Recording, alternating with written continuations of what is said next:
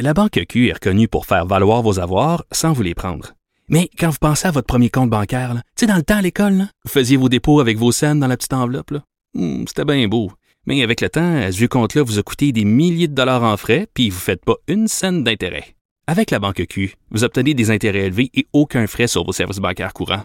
Autrement dit, ça fait pas mal plus de scènes dans votre enveloppe, ça. Banque Q. Faites valoir vos avoirs. Visitez banqueq.ca pour en savoir plus. Le, le commentaire de Richard Martineau. Des commentaires pas comme les autres. Eh bonjour Richard et demain Hey, salut. demain la liberté va être au centre du combat. Hey, mais en demain, il fait beau. Moi, je vais aller faire de l'hébertisme à Arbaska avec mon fils. On va se promener Wow. d'arbre en arbre. Ça va être le fun. Mais il y a des gens, si tu trouves, si tu cherches une activité à faire euh, demain, euh, Mario ou Vincent, la marche pour la libération du peuple demain à midi. Mais avant, avant d'entrer là-dedans, je peux-tu te faire écouter un, un vidéo? Un petit, un petit vidéo que j'ai sur mon sel. Ça dure moins d'une minute. OK? C'est un gars qui a une sacrée bonne idée. Sacrée bonne idée. Écoutez ça. Moi, après avoir regardé pas mal sur Internet, puis euh, avoir fait des recherches, je me suis rendu compte que vous étiez tous fait mettre en bateau par tout le monde. Euh, Il y a euh, un papier qui s'appelle pour destituer un gouvernement. Avec 10 000 signatures, le gouverneur, il va y penser. faut remettre ça en main propre au gouverneur.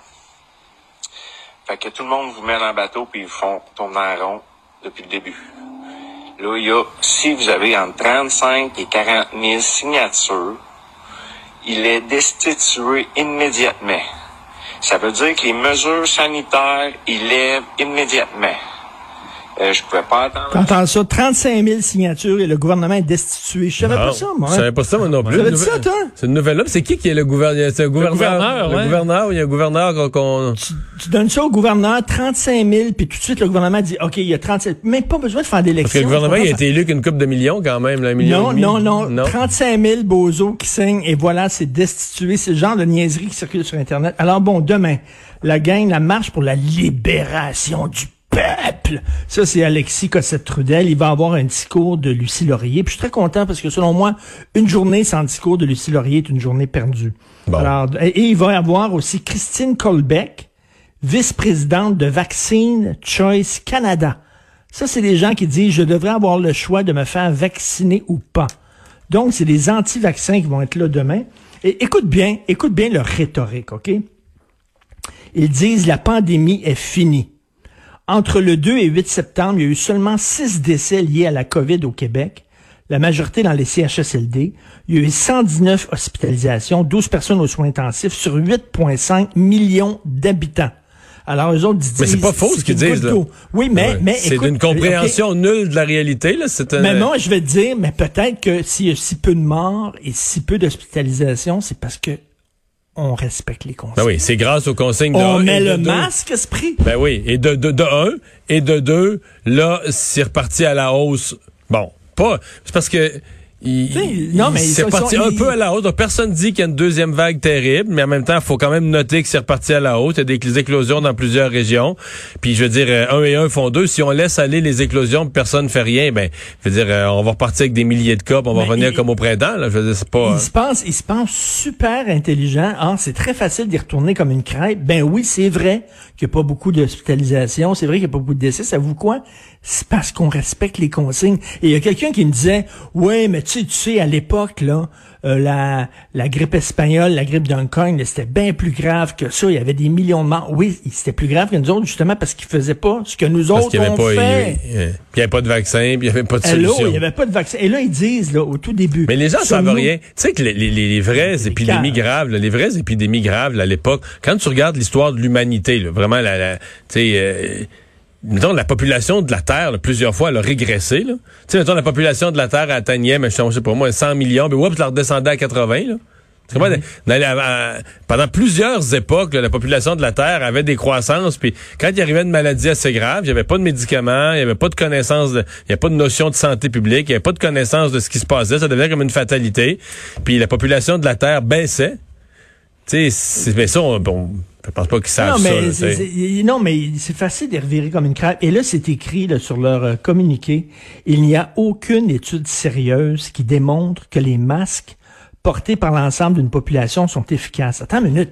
Attends, Il y a des, euh, un million d'études, études dans tous les Il y en pays. a plein. Il y en Ben a oui, il y en a plein. plein, plein, plein, L'Institut- plein. De la santé publique du Québec, il y a 17 ans, avait fait une énorme étude en disant, advenant une pandémie, la première chose qu'il faut faire, c'est porter le masque. Comment tu peux penser que le masque te protège pas, Christy? Ça, ça t'empêche Ouais, ça, c'est l'autre affaire. Même s'il y avait, même ça s'il y avait t'empêche de aucune étude, même s'il y avait aucune étude, c'est évident, là. Ouais, c'est Ben, évident, je, je te parle d'en face, puis je mets un masque, soudainement, t'as pas, t'as pas mes postillons. Voyons donc, Christy. Ils sont Euh. où, ces gens-là? Richard- on leur souhaite une bonne marche, on est dans un pays libre. Et il faut connaître notre histoire justement pour comprendre euh, l'actualité. On le fait d'ailleurs demain dans le journal en revenant sur les 50 ans de la crise d'octobre.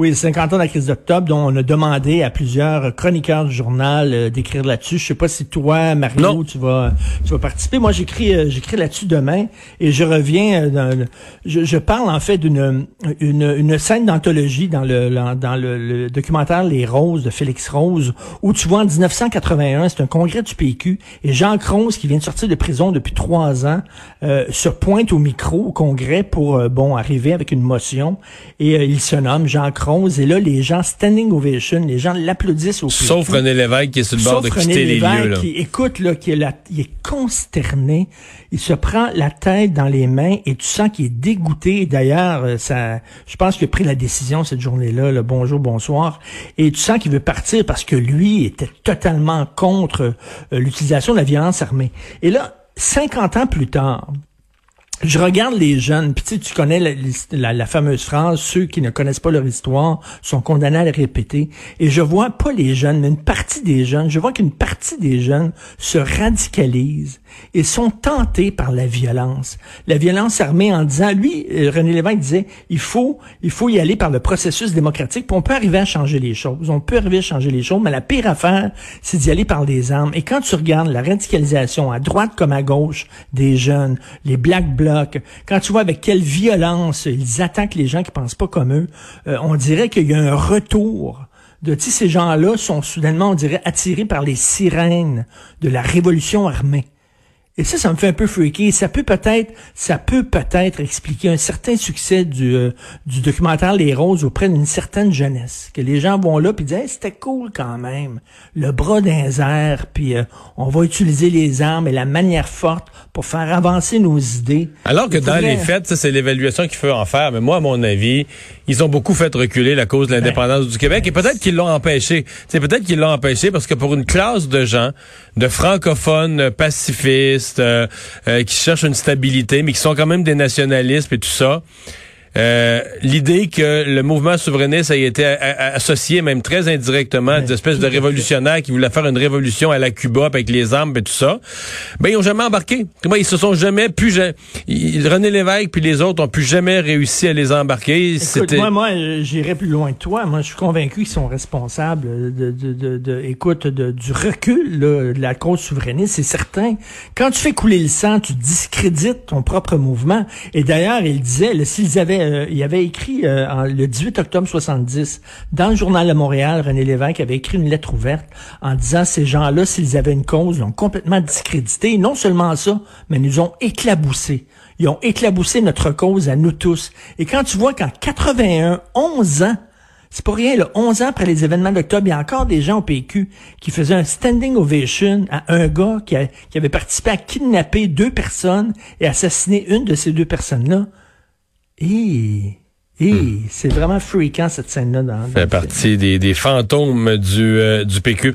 Est-ce que Charlie Hebdo, là, qui est à nouveau, ils sont à nouveau menacés par Al-Qaïda, euh, qu'est-ce que ça soulève comme question? Est-ce qu'ils ont bien fait de republier les caricatures du prophète? Oui, c'est ça. Il y a des gens qui disent que c'est de la provocation. Il y a des gens qui disent qu'ils sont dans leur droit. Mais je vais te poser une question morale à toi, Mario, OK? Une question. Je, je- je veux vraiment que tu répondes.